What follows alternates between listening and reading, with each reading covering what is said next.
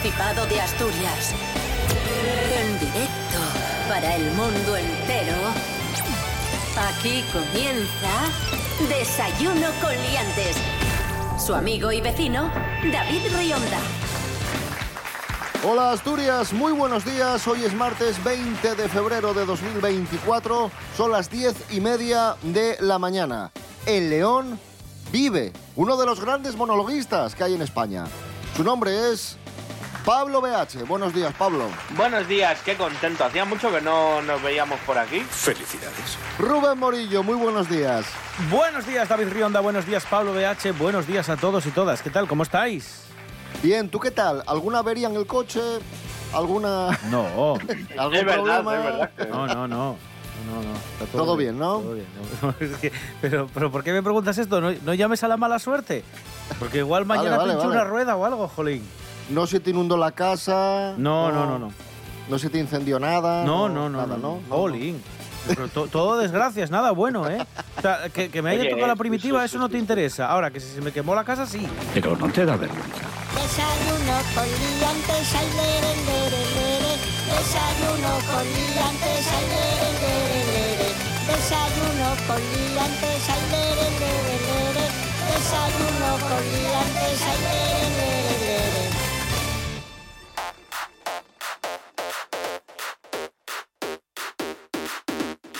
Primera noticia del día que es noticia bomba. ¡Bomba! ¡Bomba! Gracias. Esta noticia genial. vale, venga, a ver. ¿qué ha pasado? El periodista deportivo Rodrigo Fáez estuvo el otro día en un podcast hablando sobre los entresijos del mundo del fútbol y habló sobre Cristiano Ronaldo, con el que coincidió en una ocasión en un acto publicitario. Y atención a lo que le dijo Cristiano a Rodrigo hablando de su comida favorita. Cristiano Ronaldo, el mismísimo CR7, admitió El bicho. el bicho admitió que su comida favorita es asturiana. Ay, Dios mío. Cuidado, la fabada. Cristiano Ronaldo dijo a Rodrigo Fáez que su comida favorita es la fabada. Es más, le hizo un gesto, mm, un gesto con mímica Sí. de los gases que le provoca la fabada. En plan, ya sabes lo que pasa cuando como mucha fabada. Pero igual lo hacía porque le viene bien. O sea, igual la fabada le gusta porque así le propulsa ¿eh? y, Claro, y corre más claro. rápido. Por eso esos, esos sprints de repente es que se ha comido una famada antes de, de entrar al juego y es, es como el óxido nitroso en The Fast and the Furious, ¿sabes? Que diga y a la un acelerón. Pero tú imagínate, tú imagínate un grupo de WhatsApp Sí. Fabada en casa de Ronaldo. Un grupo con los amigos. Oye, que tenemos fabada con, con Cristiano. Claro, pero estamos, un momento, estamos hablando de Cristiano Ronaldo, la gente que no se líe que ya no, eh, el Ronaldo gordo no. No, el otro O sea, seguro que. sí. Al otro ya le Claro, gustaba ese seguro. sí que le gustaba la pavada y, y el cachompín y todo, pero. Luego Pero es que bueno, Cristiano Ronaldo seguramente te coma un plato de fabada, pero el otro Ronaldo te coma la fabada, el cachopo y el arroz con leche. y pregunte si hay, si hay más unte. Cosas que no interesan. Pues tal parece que CR7, a.k.a. El Bicho, ha declarado que su comida favorita es la fabada. No el bacalao, como le suele pasar a los portugueses, ni el bocata de calamares, como le suele pasar a los madridistas.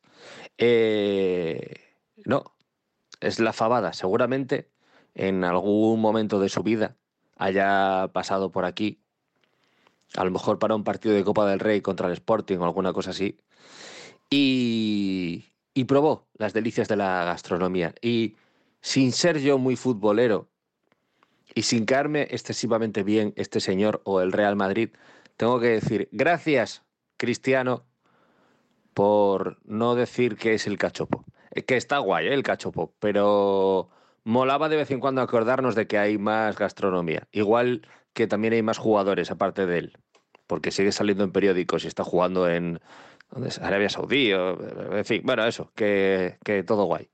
Cosas que no interesan. Desayuno con liantes. Ahí estaba esa gran noticia. Cristiano Ronaldo come fabada asturiana. Y pasamos de la fabada a otro gran producto asturiano. Pasamos del plato asturiano por antonomasia a un producto asturiano típico, el chosco de Tineo. Vaya prestoso. La producción de chosco de Tineo ha batido un nuevo récord en 2023. Nos lo cuenta Lorena Rendueles. Buenos días, Lorena. Buenos días, liantes. Nuevo récord en la producción de chosco de Tineo. En 2023 la campaña cerró con 71.000 unidades certificadas, lo que supone un aumento de más del 12% respecto a 2022. Es un nuevo récord ya que la producción sube por tercer año consecutivo. Se ha pasado de las 53.000 unidades en 2020 a 60.000 en 2021, 63.000 en 2022 hasta las 71.000 del pasado año. Desde la Consejería de Medio Rural y Política Agraria se destaca que este año se han destinado más fondos para el control y promoción de este alimento, que forma parte de la marca Alimentos del Paraíso Natural. Los buenos resultados de ventas se deben a la excelencia del producto elaborado artesanalmente con los más altos estándares de calidad y a una eficaz labor de difusión. La campaña de promoción para este año bajo el título ¿Qué arte? Chosco de Tineo, sabor de autor incluye personalidades del ámbito de la gastronomía, el arte, la música, el deporte, el periodismo o el cine, que ensalzan las virtudes del producto. El nombramiento de Nacho Manzano como embajador de honor en el Festival del Chosco de Tineo ha contribuido a difundir las cualidades de este embutido a nivel internacional. Hasta la próxima, aliantes. Gracias, Lorena Rendueles. Esto es Desayuno Coliantes en RPA, la radio autonómica de Asturias. Hoy es martes 20 de febrero de 2024. Maravilloso. Hacemos un balance muy rápido y muy conciso de lo que ha sucedido este fin de semana en Galicia. Elecciones eh, gallegas que dejan Sí. titulares bastante claros. El PP aguanta, mayoría absoluta del PP, con 40 diputados, perdió dos, desplome del Partido Socialista y aumento importantísimo del BNG. Yo creo, Rubén Morillo, que básicamente esto es lo que, lo que se desprende de lo que sucedió el domingo. Sí, lo que se esperaba y además el equilibrio de fuerzas sigue siendo muy similar al que teníamos antes de, las elecciones de este domingo pasado. O sea, el PP se deja dos, ¿vale? Muy bien, crece eh, democracia orensana, que podríamos decir que está un poco en el arco o en el espectro ideológico del, del PP, y por contra, en la izquierda es cierto que lo que se deja el Partido Socialista es prácticamente lo que capitaliza el BNG, que es cierto que ha hecho una muy, buena- campaña y ha capitalizado mucho del voto de- del Partido Socialista. Prácticamente sube, sube, bueno, araña uno más, pero casi todo lo que sube el BNG es lo que, lo que pierde el PSOE. Así que el equilibrio de fuerzas queda muy, muy similar. Es cierto que en el PP están muy contentos porque las últimas semanas no auguraban que fuese este resultado, incluso podían llegar a perder la mayoría absoluta, pero es cierto que se dejan dos, dos escaños. Y hay que decir Bueno, que y para ser fortalece, y un fortalece a que nuevo, Feijóo- pues no es muy mala noticia para ellos. Y Feijóo estaba bastante Claro. inquieto por este resultado, porque Claro. un mal resultado de, del PP hubiese señalado directamente a Sí, Feijóo y bueno, parece que ha respirado el líder popular. Si se iba a mirar en clave nacional, sí o sí. Os estáis alejando del tema que importa de verdad. ¿En Vigo sigue el mismo alcalde?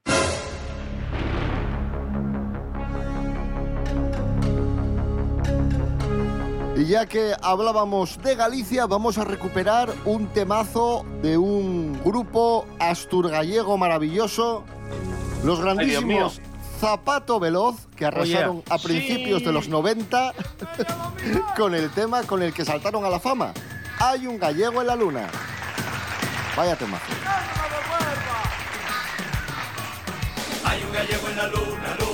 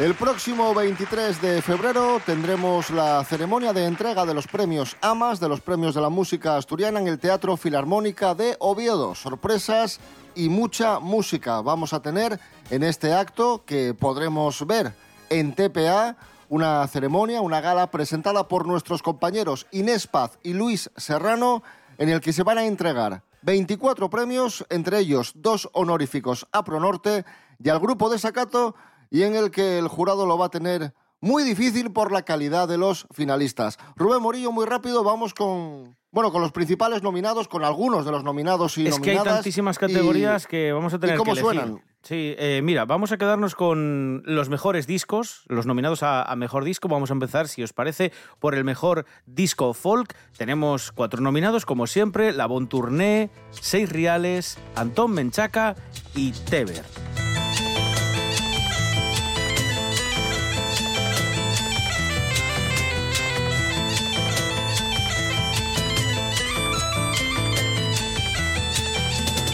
Eh, los nominados a Mejor Disco Rock, eh, curiosamente, eh, tenemos a, alguno de los que escuchamos muchísimo en el programa, porque, por ejemplo, unos de los nominados con Patrolman son de Electric Buffalo, que los escuchamos de vez en cuando aquí en, en Desayuno con Liantes, suenan así.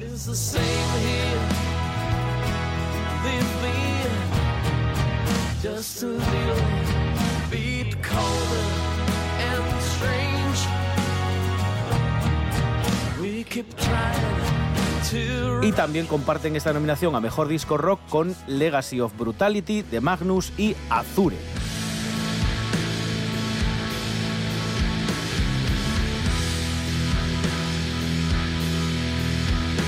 En el mejor disco de otras escenas tenemos a Sara Muñiz,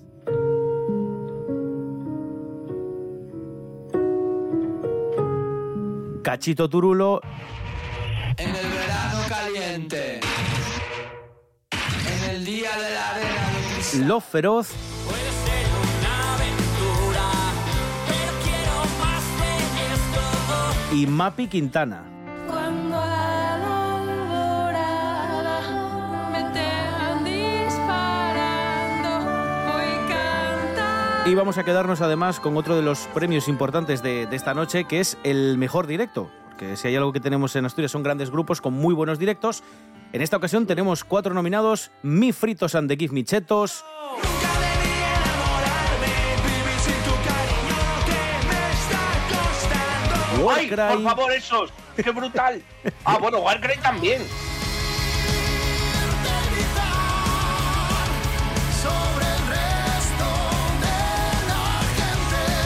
Ritmo Vudú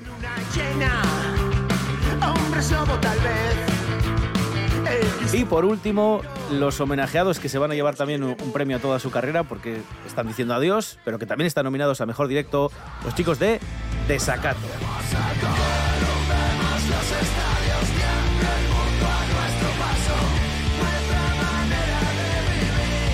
Próximo viernes, ceremonia de entrega de los premios AMAS, de los premios de la música asturiana, ceremonia de entrega que podremos ver a través de TPA.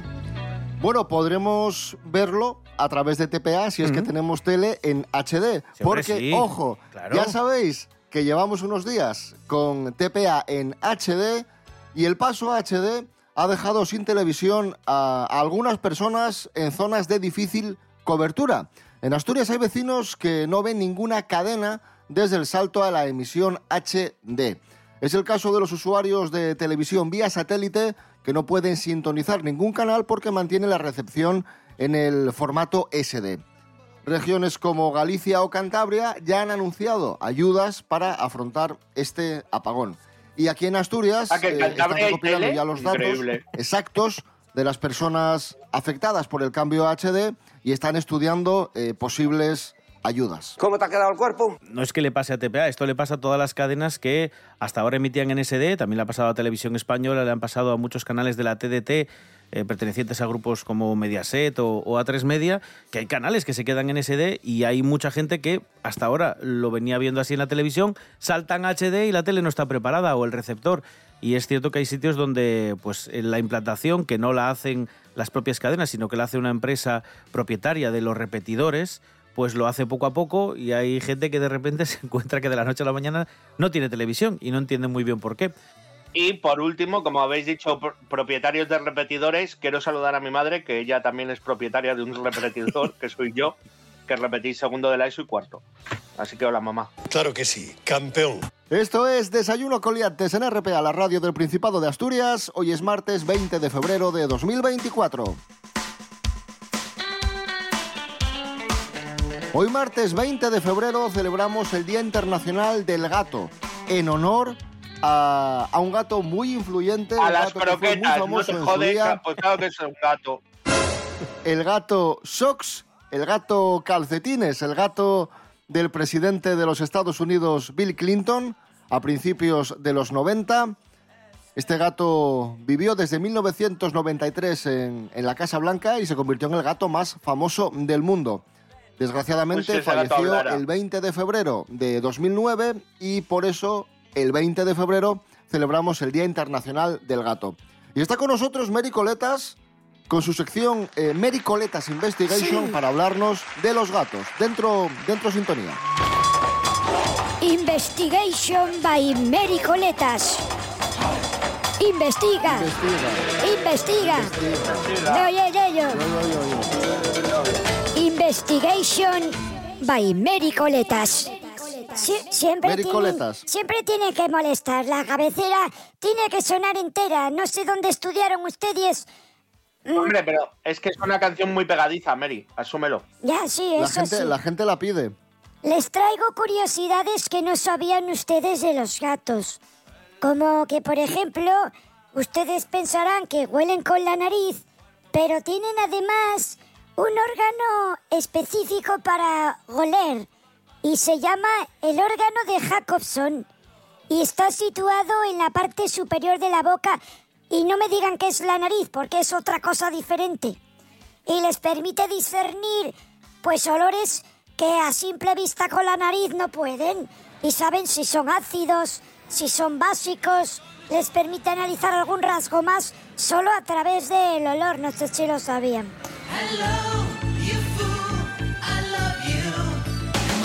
Y luego es curioso porque los gatos que tienen tres colores son casi siempre hembras.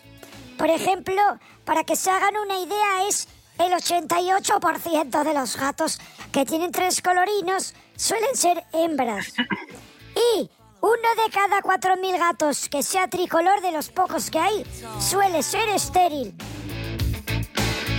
Y luego, muy curioso también esto, me van a preguntar, ¿no habla usted de los bigotes? No, no habla usted de ¿los los bigotes. Los bigotes, Los bigotes. sí, que se les caen periódicamente, hacen como mudas de bigotes, les crecen periódicamente y cuando desaparecen afecta el movimiento y el sentido de orientación de ellos. Por eso no hay que cortarlos. Te- Seguramente el bigote de Aznar eh, hiciese una función similar, ¿eh? Seguro, sí, Sí, sí. porque se lo quitó y el lío mangado. Sí, porque desubicado estaba ese hombre. Y luego, para cerrar ya, y lo último que les cuento, es que para que vean el amor que se les tiene a este animal, en Estados Unidos se gasta más dinero en comida para gatos que en comida para bebés. Mary Coletas, gracias. eh, y vamos a cerrar con, con tu sintonía de nuevo. Y no, no la joroben, déjenla que suene. Vale, venga. Investigation by Mary Coletas. Investiga. Investiga. Investiga. No ello. Investigation by Mary Coletas. ¿No te gustó que, intervin- que interviniésemos No, no hay nada que hacer, son ustedes tontos del culo. Desayuno con liantes. Y seguimos hablando de animales. Hemos hablado de gatos y ahora hablamos de grandes simios. Acaban de descubrir que los grandes simios, ojo, tienen sentido del humor y gastan bromas. Como os lo cuento. Pues Mira, aquí estamos nosotros, ¿sabes? Ahí, que han escuchado a alguien en el programa y han dicho, coño, que estos son capaces de hacer bromas. Natalie García, buenos días. Buenos días, liantes. Bueno, pues hoy os vengo a hablar de simios. Y es que un equipo de científicos de Estados Unidos y de Alemania ha descubierto que cuatro especies de grandes simios se divierten haciendo bromas a sus compañeros. Al estudiar las interacciones de bonobos chimpancés, orangutanes y gorilas, han encontrado que algunos de ellos, sobre todo los más jóvenes, hacen cosas como tirarse del pelo, dar golpes, huir o ponerse cara a cara con un adulto. Los humanos bebés empiezan a hacer bromas alrededor de los ocho meses más o menos. Como este comportamiento no necesita de lenguaje, los científicos creen que puede haber formas parecidas de juego en otros animales, como se muestra en este nuevo estudio. Aunque antes ya se había visto comportamientos parecidos en chimpancés, este estudio es el primero en investigar de forma sistemática las bromas juguetonas en grandes simios. Estos resultados sugieren que las bromas juguetonas y sus bases cognitivas podrían haber existido en nuestro ancestro común hace más de 13 millones de años. Un besito muy fuerte y hasta la próxima, liantes. Gracias, Natalie García. Vamos a escuchar a Rihanna, Umbrella, y vamos a despedir con un fuerte aplauso a Pablo BH. Gracias, Pablo. Os ha sido un placer. Y para despedirme, os canto yo previamente Umbrella. When together. Me voy ya.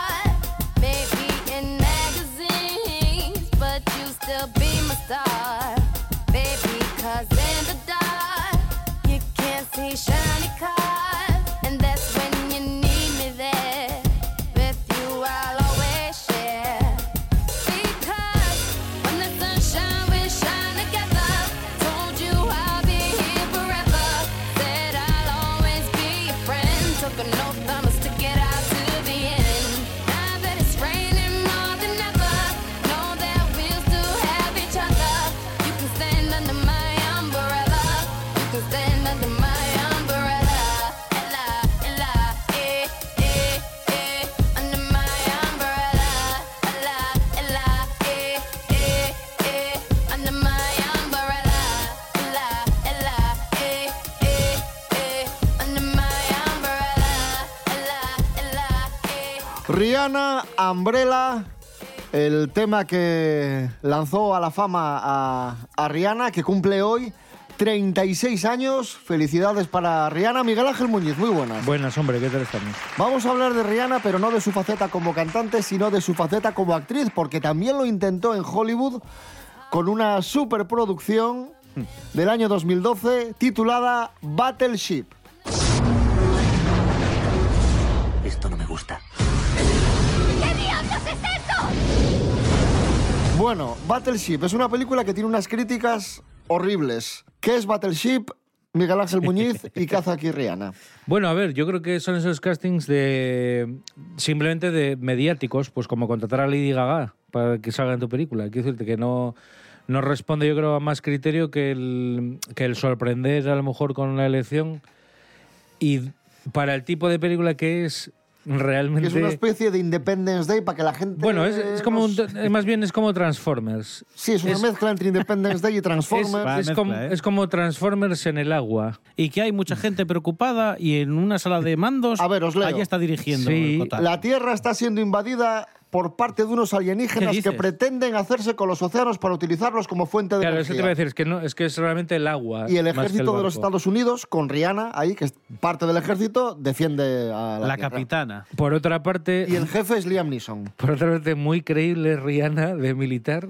¿eh? Es como si pones a Miguel Caicedo haciendo de militar. Mm. Sí, su- más o menos. Y además con el trajecín bien limpio, no, no se ensucia nada. A ver, ya te digo que son películas de estas como militaristas que parece que las produjo, en este caso, la Armada de Estados Unidos. Mm. Y es como una mezcla de eso, lo que te digo, de es como Transformers, pero acuática. Tienes un reparto de caras jóvenes, eh, digamos, apuestas jóvenes, ¿no? Como aparte de Rihanna, este del mocín, este que salía en, en John Carter de Marte, no me acuerdo cómo se llama el tipo, pero bueno, es un actor que tampoco, o sea, pasó un poco sin pena ni gloria.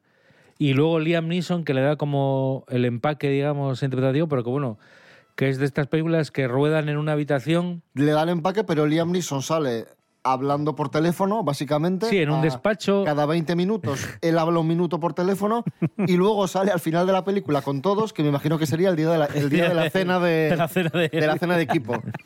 Luego tienes un director como Peter Berg, que viene, era actor, el tipo, y, y luego está especializado en este cine de acción un poco estilo Bourne. Entonces, bueno, se puede amoldar perfectamente a un estilo como el de Michael Bay, vamos a decir, de, de Battleship. Yo, Battleship es una película que tuve que verla en cachos. Nunca fui capaz de verla de una sentada porque me pareció infame. y Pero es es de eso que a mí no me divirtió en absoluto. A mí me hizo, a mí me hizo gracia, ¿eh? Puede que alguien. O sea, seguramente sea menos divertida si pagas por verla.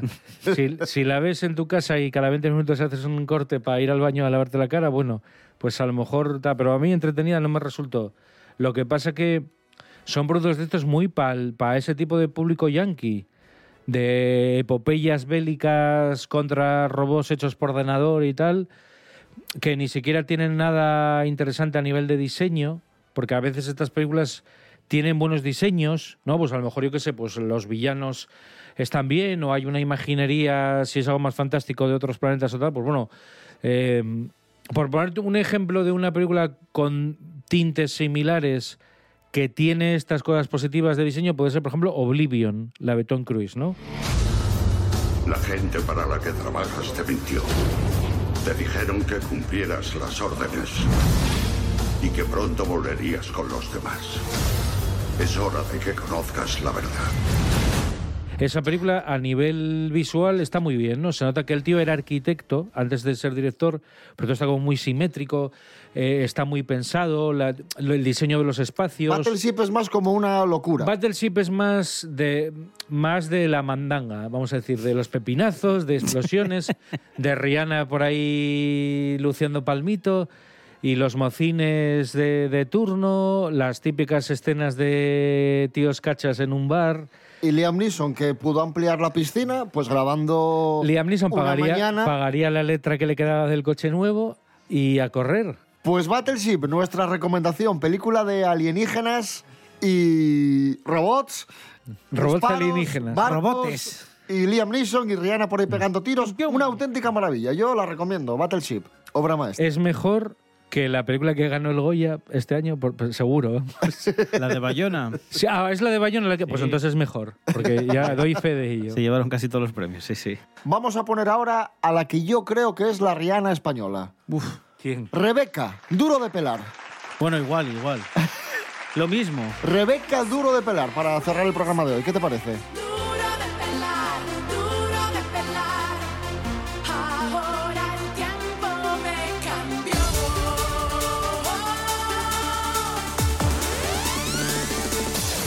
Mañana a las diez y media regresamos aquí a Desayuno Coliantes en Facebook e Instagram.